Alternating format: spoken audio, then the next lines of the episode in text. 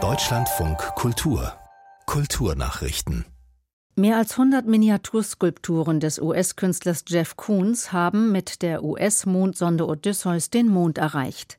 Die 125 Kleinplastiken aus Stahl mit dem Titel Moon Phases, zu Deutsch Mondphasen, haben einen Durchmesser von jeweils zweieinhalb Zentimetern und stellen je eine Phase des Mondes dar. Auf ihnen sind die Namen von bedeutenden Persönlichkeiten aus Kultur und Geschichte eingraviert, wie etwa die von Mozart, Galileo, Cleopatra oder David Bowie.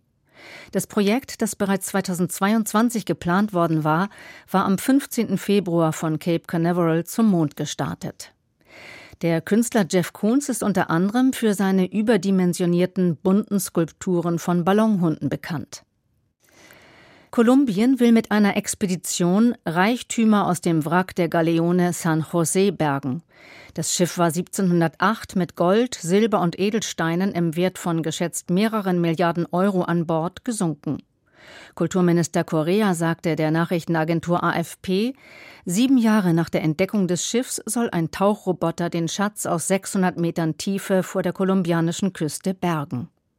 Die genaue Lage des Wracks ist geheim, um es vor Schatzjägern zu schützen.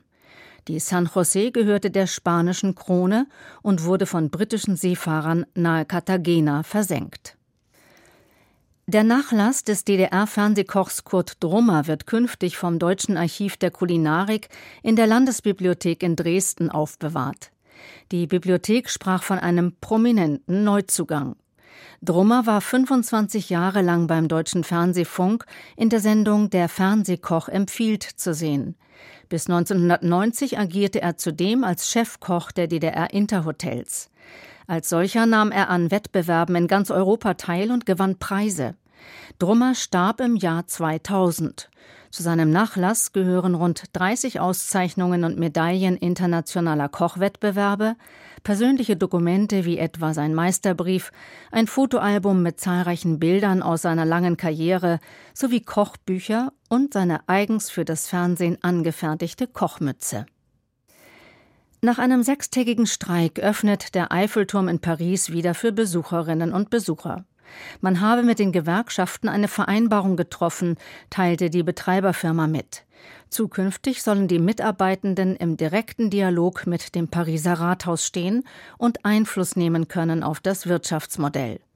Die Beschäftigten hatten mit dem Streik gegen den baulichen Zustand des Eiffelturms und eine aus ihrer Sicht unhaltbaren Haushaltsplanung protestiert.